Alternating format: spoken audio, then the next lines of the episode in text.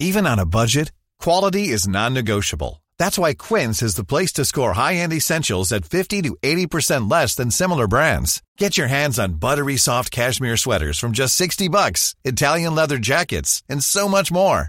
And the best part about Quince, they exclusively partner with factories committed to safe, ethical, and responsible manufacturing. Elevate your style without the elevated price tag with Quince. Go to quince.com slash upgrade for free shipping and 365-day returns. Como as dificuldades podem contribuir para o Evangelho. Segunda e última parte. Comentário de Mari Persona.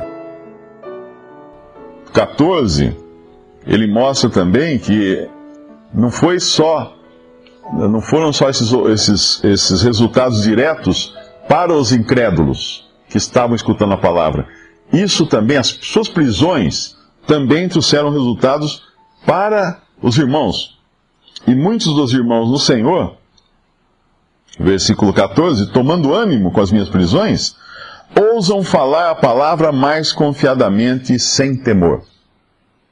Uh, quando nós lemos a história da igreja, os exemplos de fé daqueles primeiros mártires, a gente vê que muitas vezes, quando um morria queimado numa estaca, perseguido pelo, pelos romanos, né, que martirizaram muitos deles, outros começavam a se expor e, e, e se consideravam privilegiados quando eram presos e colocados na estaca para serem mortos, e morriam cantando hinos. Eu, eu sugiro a leitura do livro A História da Igreja, do. Se alguém lembrar o nome agora. Hã? Andrew Miller. A história da igreja do Andrew Miller. É muito interessante nós vemos isso. Como, como a morte de um, o suplício de um, de repente estimulava outros a saírem da, dos seus esconderijos, né, saírem da sua, eh, da sua, da sua toca, vamos dizer assim, e se expor. Acabam se expondo. Isso nós já vemos no Evangelho. Quando o Senhor Jesus foi preso, e os seus discípulos mesmo, que eram aqueles diretamente ligados a ele, se esconderam todos, né, fugiram, ficaram longe dele. Quem aparece em cena? Aqueles que antes eram discípulos ocultos de Jesus.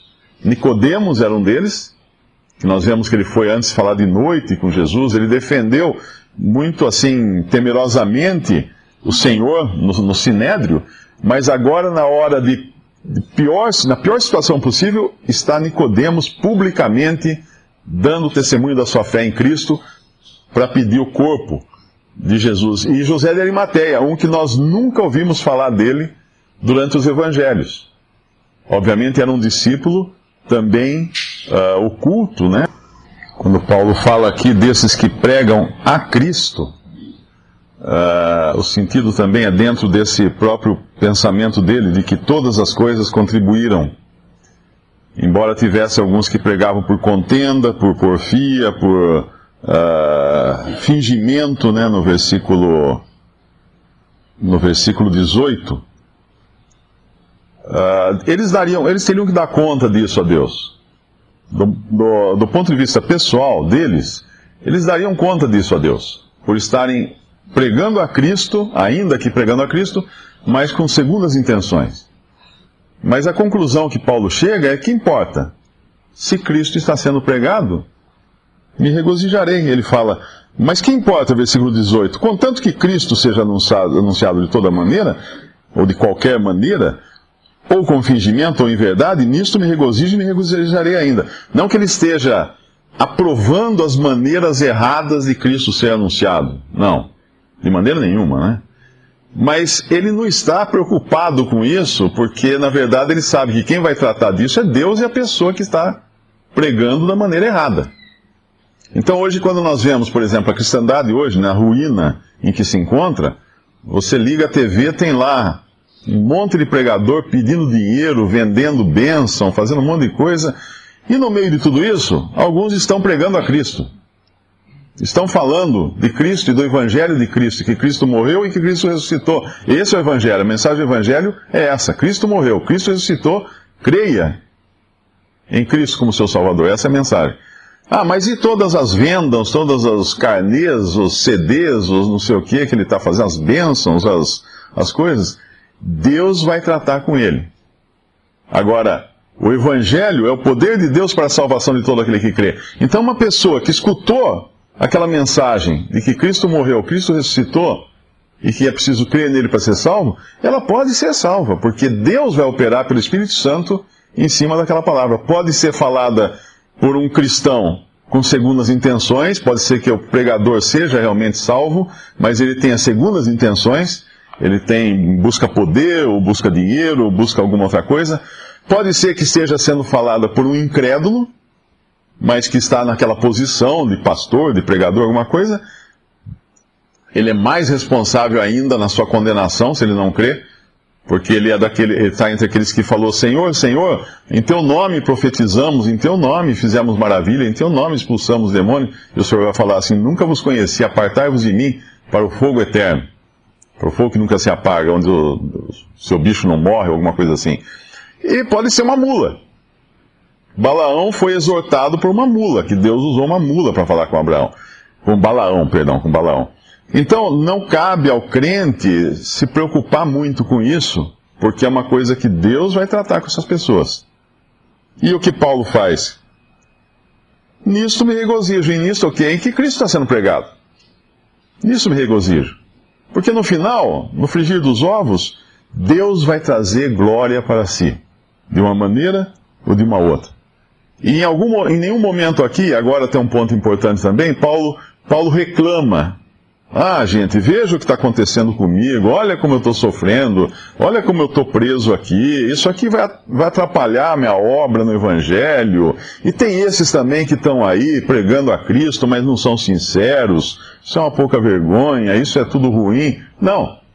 Ele não assume nenhuma posição de autopiedade, nenhum sentimento pra, pedindo para que tenham dó dele. Pelo contrário, ele está se regozijando, ele está alegre com isso. E ele, ele conta com as orações dos, dos filipenses para sua libertação das prisões, claro, porque ele também não quer ficar preso ali.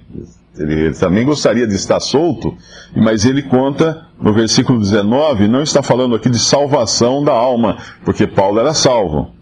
Porque sei que disto me resultará salvação pela vossa oração e pelo socorro do Espírito de Jesus Cristo. E todas essas coisas juntas, esse, esse óleo, essa farinha, esse sal, esse fermento, esse amassar, esse fogo, que contribuíam para o progresso do Evangelho, ele fala no versículo 20: segundo a minha intensa expectação e esperança, de que em nada serei confundido, antes com toda confiança, Cristo será, tanto agora como sempre, engrandecido no meu corpo, seja pela vida, seja pela morte eu estava lendo um comentário, como Cristo pode ser engrandecido no meu corpo. Isso vale para cada um de nós, né?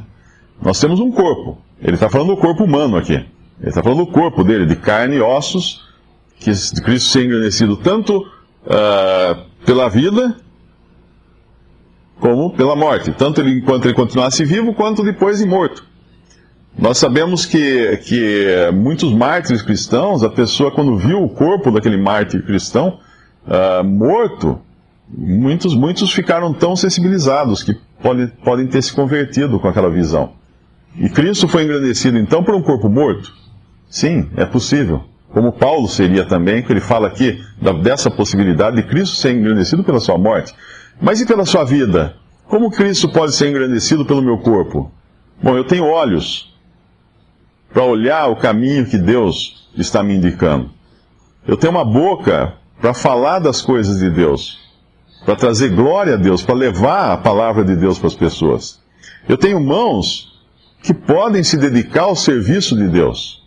Eu tenho pés que podem andar também no caminho de Deus e podem levar. Uh, formosos são os pés, alguma coisa assim, né?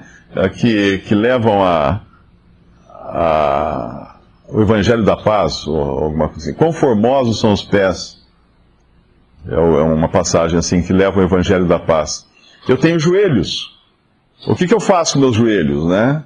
Ah, eu cuido deles, passo creme, alguma coisa assim? Não. Eu tenho joelhos que eu para orar. Eu posso orar. Eu tenho ombros para suportar o peso, o fardo dos meus irmãos, para ajudar a carregar com eles. E eu tenho, eu tenho ouvidos muitas vezes nós achamos assim, ah, mas não tem jeito para falar, não tem jeito para pregar, não tem jeito para fazer isso, não tem Mas tem ouvidos? Tem. Vai escutar alguém que está precisando falar. Alguém que está precisando confessar suas dificuldades, uh, chorar no seu ombro. Eu tenho ouvidos para isso também, eu tenho que ter ouvidos.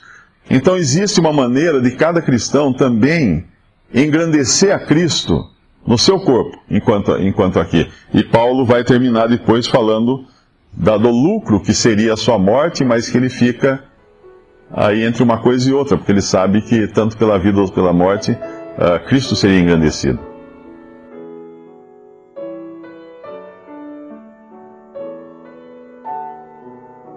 Visite respondi.com.br. Visite também 3minutos.net.